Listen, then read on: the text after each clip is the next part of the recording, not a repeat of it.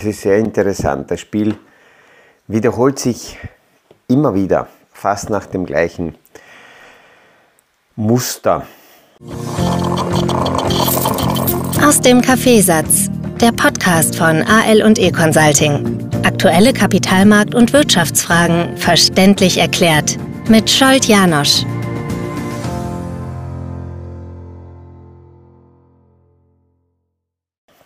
Es gibt Menschen, mit denen ich mich äh, unterhalte, aus welchem Kontakt heraus auch immer. Dann beginnt vielleicht eine Zusammenarbeit. Sie äh, sehen oder, oder beginnen äh, Podcasts zu hören. Wir unterhalten uns über Zusammenhänge im Kapitalmarkt. Und dann gibt es ähm, ja immer wieder Menschen, die sich dann dafür begeistern, was da so passiert. Und sie kommen, ähm, sie kommen dazu, dass sie auch beginnen tagtäglich die Themen zu hören, zu verfolgen.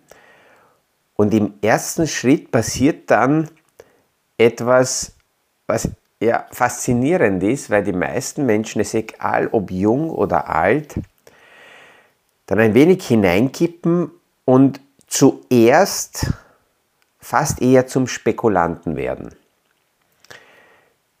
Und woraus, woraus erkenne ich das oder wie, wie komme ich auf diese Idee? Wir sprechen hier immer wieder darüber, dass man als Anleger irgendwann sich entscheiden muss, wie lege ich meine Gelder an, wie lege ich meine Reserven an. Und hier kommt die Frage auf, kaufe ich Industriesparten, Produkte, Werte, die ähm, ja, Value, also einen inneren Wert darstellen, an dem ich mich orientieren kann, an dem ich mich anhalten kann. Ähm, das heißt, ich parke dann meine, meine Reserven, mein Geld in diese Werte, normalerweise hauptsächlich mit der Zielsetzung, um äh, meine Kaufkraft zu erhalten. Das, das muss irgendwie mein Interesse sein. Wenn ich heute so viel Geld zusätzlich mir verdient habe, erwirtschaftet habe, was ich zum Leben nicht brauche, dann kann mein Ziel nur sein, dieses Geld so irgendwo zu parken, dass ich in einem Jahr, in fünf Jahren, in zehn Jahren zumindest dafür das gleiche kaufen kann wie heute. Das ist mal so die erste, sollte die erste Zielsetzung sein. Und wenn ich Werte kaufe, dann gibt es einen inneren Wert, den, den, den ich mir betrachten kann, diesen Nutzen für die Gesellschaft, für das Wirtschaftssystem. Und dann kann ich dort mein Geld parken. Dazwischen gibt es aber, weil die täglichen Nachrichten, ähm, die, die, die, technologischen äh, Hintergrundmodelle, es gibt einerseits immer mehr Informationen, die immer stärkere Auswirkungen und in immer schnelleren Phasen Auswirkungen haben auf kurzfristige Preisbildungen.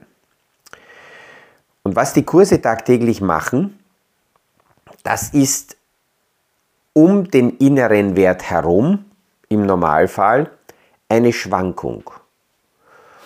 Und das ist die Spekulation auf Bewegungen, die sich tagtäglich an den, an den Kapitalanlagemärkten sich ergeben, sich darauf zu konzentrieren.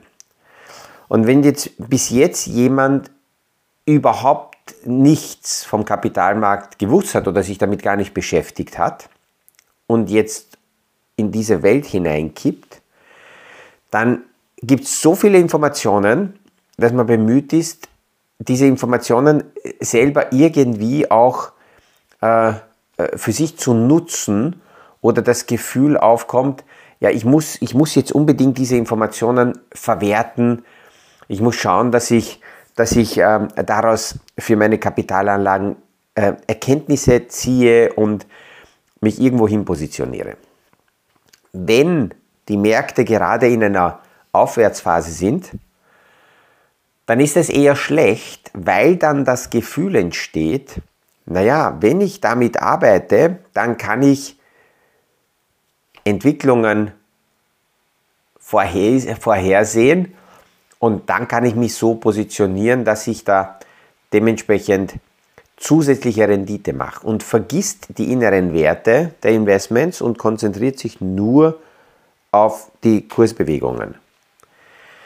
Warum ist das schlecht in einer Aufwärtsphase?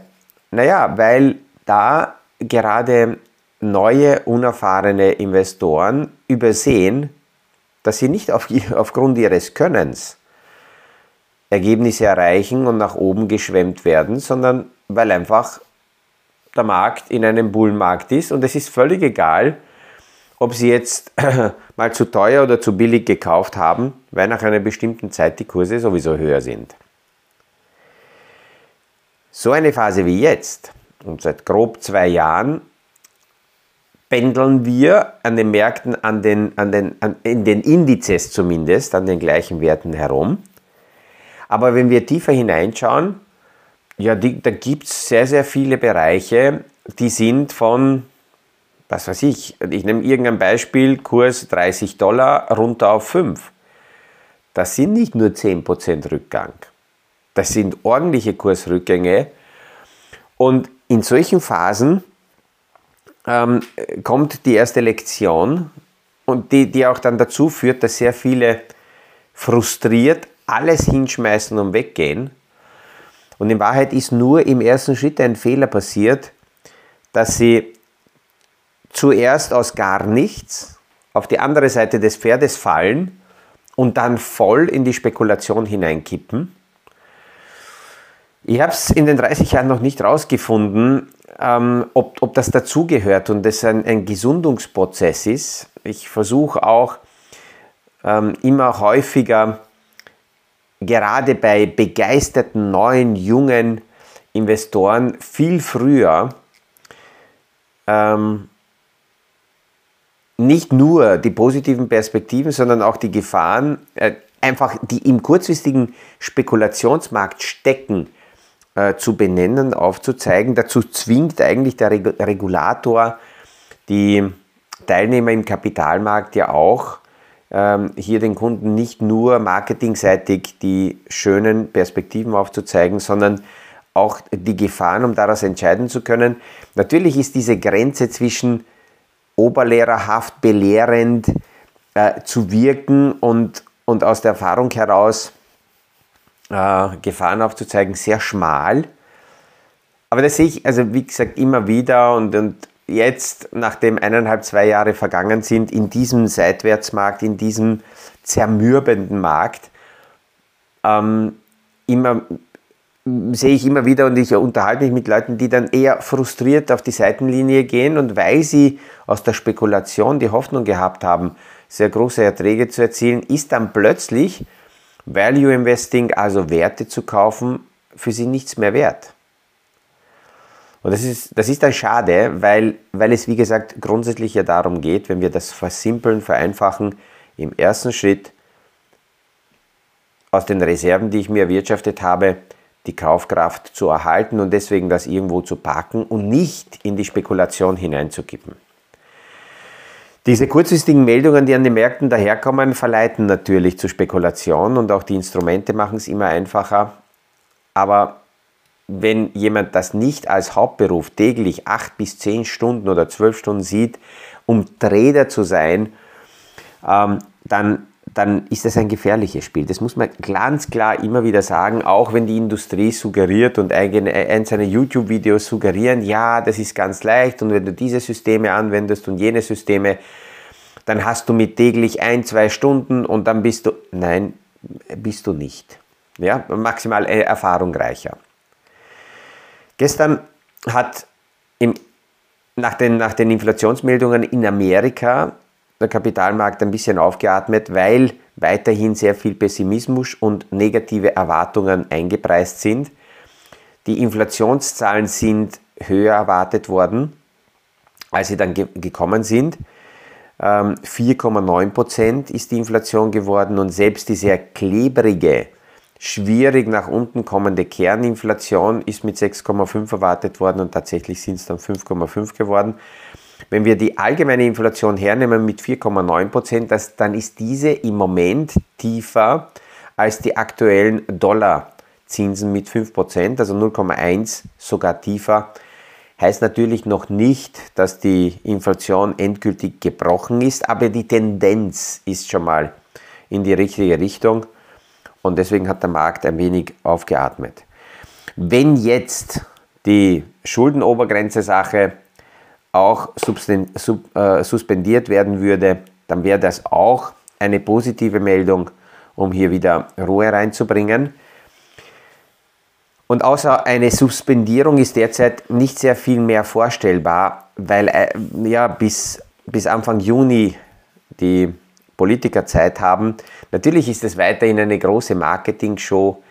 Äh, theoretisch kann man die Risikoprofile im Hintergrund durchdiskutieren? Und das wird auch in den Medien gemacht, weil natürlich Panik und, und schlechte Botschaft sich so gut verkauft, aber Amerika ist genauso wenig zahlungsunfähig, wie es jetzt zahlungsfähig wäre, weil wenn wir das danach nehmen, dann sind viele Länder schon länger zahlungsunfähig, aber wenn man selber die Notenpresse hat, wenn man selber die Möglichkeit hat, Liquiditätsströme zu steuern, dann, dann ist man nicht zahlungsunfähig. Es ist maximal so, dass kurzfristig Ratingagenturen äh, die Bonität auf- oder abstufen, aber noch einmal, wenn man selber die Notenpresse in der Hand hat, dann kann man im Normalfall nicht illiquid werden.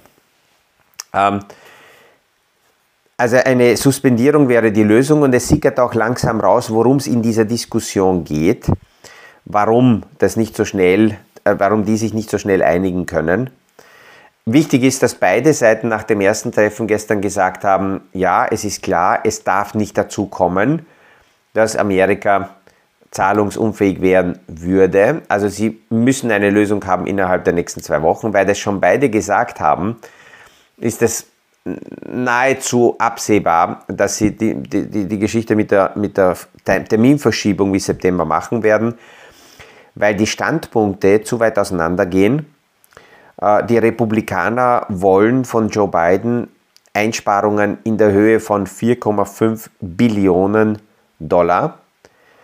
Die Demokraten bieten dagegen 3 Billionen an. Jetzt könnte man sagen, okay, die sind 1,5 Billionen auseinander, ist ja gar nicht so schlimm. Das ist die Frage des Wie. Der Joe Biden möchte die die, die Verschuldungsthemen teilweise über Steuererhöhungen kompensieren. Er möchte die Firmenbesteuerungen von derzeit 21% auf 28% heben. Und das ist auch schon eine Geschichte, die schon länger als Forderung da ist und ähm, er kriegt das nicht wirklich durch. Die Republikaner wollen natürlich die ganze Energietransformation und die e-, Green Energy Thematik abwürgen. Sie wollen die ganzen Subventionen und Zuschüsse, die derzeit staatlich, äh, äh, staatlicherseits gezahlt werden, für Green Energy abdrehen. Und sie wollen bei den Studentenkrediten auch eingreifen. Das sind aber zwei wesentliche Punkte aus äh, Joe Bidens Programm. Das heißt, er kann auf diese Geschichten nicht eingehen. Und somit wird die Diskussion hier äh, sicher länger gehen. Also es ist nicht so, was ich jetzt vor ein paar Tagen gehört habe, dass die darüber diskutieren, äh, dass, dass, dass da, was weiß ich, genehmigt wird, dass SUVs äh, vor dem Einkaufszentrum irgendwo parken dürfen oder nicht und dass da rote oder blaue Vorhänge in der Administration verwendet werden. Nein, es geht schon um existenziell wichtige Sachen, aber so schnell wird die Einigung nicht sein und die Bevölkerung sagt ganz klar, es ist logisch, dass die jetzt auch die Schuldengrenze heben werden. 78 Mal haben sie es getan, warum gerade jetzt nicht? Warum soll man jetzt komplett auf Stur schalten? Und das haben wir schon zerredet, ähm, dass die, dass die Menschen in Wahrheit es satt haben. Das heißt, es wird keinen Gewinner geben, wenn es zum, zu, einer, zu keiner Einigung kommt, sondern da verlieren äh, beide. Und man sieht auch an solchen Tagen wie jetzt, dass im Kapitalmarkt durch die sehr, sehr dünne Liquidität, also es ist sehr wenig Volumen. Wenn dann etwas passiert, dann sind es sehr, sehr starke Kurssprünge. Auch gestern wieder Unternehmen mit plus 40% 41% Kurssprung nach oben. Das kann mir niemand erklären. dass ein Unternehmen nur aufgrund einer Meldung von heute auf morgen um 41 Prozent mehr wert ist. Und wenn jetzt jemand sagt, boah, das wäre super gewesen, da dabei zu sein, das ist eben genau dieser Spekulationsgedanke. Äh, jemand, der äh, ruhig, entspannt, Value, innere Werte, ähm, Rendite, Dividende aus Geschäftsmodellen kauft, die solide sind, der, der fühlt sich nicht als Loser, weil er jetzt bei so einem Kurssprung von 41% nicht dabei war. Weil, weil man dann weiß, ja, das ist eine Spekulationsgeschichte und hat mit dem inneren Wert nichts zu tun. Und vor allem das Wichtige ist, wenn ich mich mit dem Markt nicht so detailliert beschäftigt habe, dass ich solche Dinge gesehen hätte, ja, dann brauche ich mir auch nicht sagen, super, wieso war ich da nicht dabei und äh, schade und mich selber bedauern. Nein, äh, das ist und, und fertig. Und viel zu oft passiert es, dass solche Unternehmen so einen Kurssprung machen und wenn ich mal zwei Wochen später die Kurse anschaue, dann sehe ich, dass die vielleicht sogar tiefer sind als vor dieser Meldung. Weil die massiven Kurssprünge können auch deswegen kommen, nicht nur weil die Nachfrage so äh, stark kommt und ähm, die Zahlen so super waren, nein, sondern möglicherweise die Erwartungshaltung des Marktes oder einzelner Teilnehmer sehr negativ war. Die haben dieses Unternehmen vielleicht sogar geschortet. Dann kommen halbwegs bessere Zahlen raus als erwartet. Das Ding geht nicht so stark nach unten weg und sie müssen sich eindecken, dann müssen Sie sehr schnell Käufer sein und damit ziehen Sie die Kurse hoch. Das heißt, es genügt nicht nur zu schauen, boah, da ist ein Kurssprung, sondern immer dahinter zu schauen, warum? Woher ist das gekommen? Was ist da genau passiert? Was hat diesen Kurs nach oben ähm, äh, getrieben? Das ist also eine, eine ganz wesentliche Geschichte. Und warum die Dinge passieren, äh, das sieht man jetzt, das ist nur so eine Randbemerkung auch in der Krypto- äh. Die Digital Currency Group hat ja in den Tagen jetzt diesen großen fälligen äh, Kredit. Die Hintergründe weiß man nicht genau, aber das, was zumindest in unterschiedlichen Formen bekannt ist, haben sie nicht getilgt. Und jetzt wird die Frage sein, was werden die Gläubiger machen? Ähm, es braucht nur drei Unabhängige und dann könnten die innerhalb von 30 Tagen, also wird sich die Geschichte final wahrscheinlich bis 9. Juni hinauszögern. Wir haben 30 Tage Zeit, um nach amerikanischem Recht hier Chapter 11, also äh, Konkurs äh, gegen das Unternehmen zu eröffnen und ob die das jetzt machen werden oder nicht. Und auch diese, diese Kurssprünge, weil wenn man, wenn man bei Bitcoin das angeschaut hat, wie die Kurse in die Höhe gegangen sind vom Tief, 15.000 auf 30.000, das sind 100 Prozent, gibt es ein paar, die wieder aufwachen und sagen, wow, super, und da fliegt die Kuh. Ähm, lohnt sich auch anzuschauen, woher kommt das und wir haben in einigen Podcasts auch darüber gesprochen, dass hier im Hintergrund bei den unterschiedlichen Coins Umschichtungen stattfinden, stattgefunden haben im großen Stil. Ähm, und die Frage ist, ob das weitergeht und wenn das nicht weitergeht, wie geht es dann mit diesen Coins weiter und wenn es kurzfristig weitergeht, was kann dann noch passieren und wenn das vorbei ist, wie schaut die Zukunft aus? Also viele, viele, viele Fragen, die sinnvoll sind, die zu stellen, bevor man nur mit feuchten Augen die Kurse sich anschaut und sagt, bah, sind die super geworden. Zwei Unternehmen äh, setzen die Regionalbanken weiterhin in Amerika unter Druck. Ein Unternehmen ist Apple, jetzt Goldman Sachs. Sie haben Einlagenkonten eröffnet. Goldman Sachs ist in der Finanzindustrie, okay, ist viel näher dran, aber Apple hat ein Apple-Konto eröffnet, ist ins Banking gegangen und zahlt derzeit in Dollar 4,1% auf täglich fällige Konten ohne Bindung und setzt natürlich damit weiterhin die regionalen Banken unter Druck. Wir haben in den vergangenen Wochen viel darüber gesprochen, dass genau das ein, ein, ein Todesstoß für die, viele regionalen Banken sein könnte, dass die Konkurrenz sowohl auf der staatlichen Seite als auch bei anderen und Apple schwimmt in Geld, ähm, ist nicht unbedingt darauf angewiesen, aus dem Banking-Geschäftsmodell hier Margen zu erwirtschaften und äh, geht hier hinein und ärgert die Banken. Spannend. Ähm, also es wird, es wird weiterhin äh, natürlich nicht, nicht äh, langweilig. Was sich derzeit abzeichnet ist, dass im Juni keine Zinssenkung kommt, äh, so, äh, Zinshebung kommt, kein Zinsschritt, sondern einmal eine Pausierung, damit die Zentralbanken anschauen können, wie sich das auf die Wirtschaft auswirkt, dass die Banken im Kreditgeschäft so stark äh, zurückgefahren haben.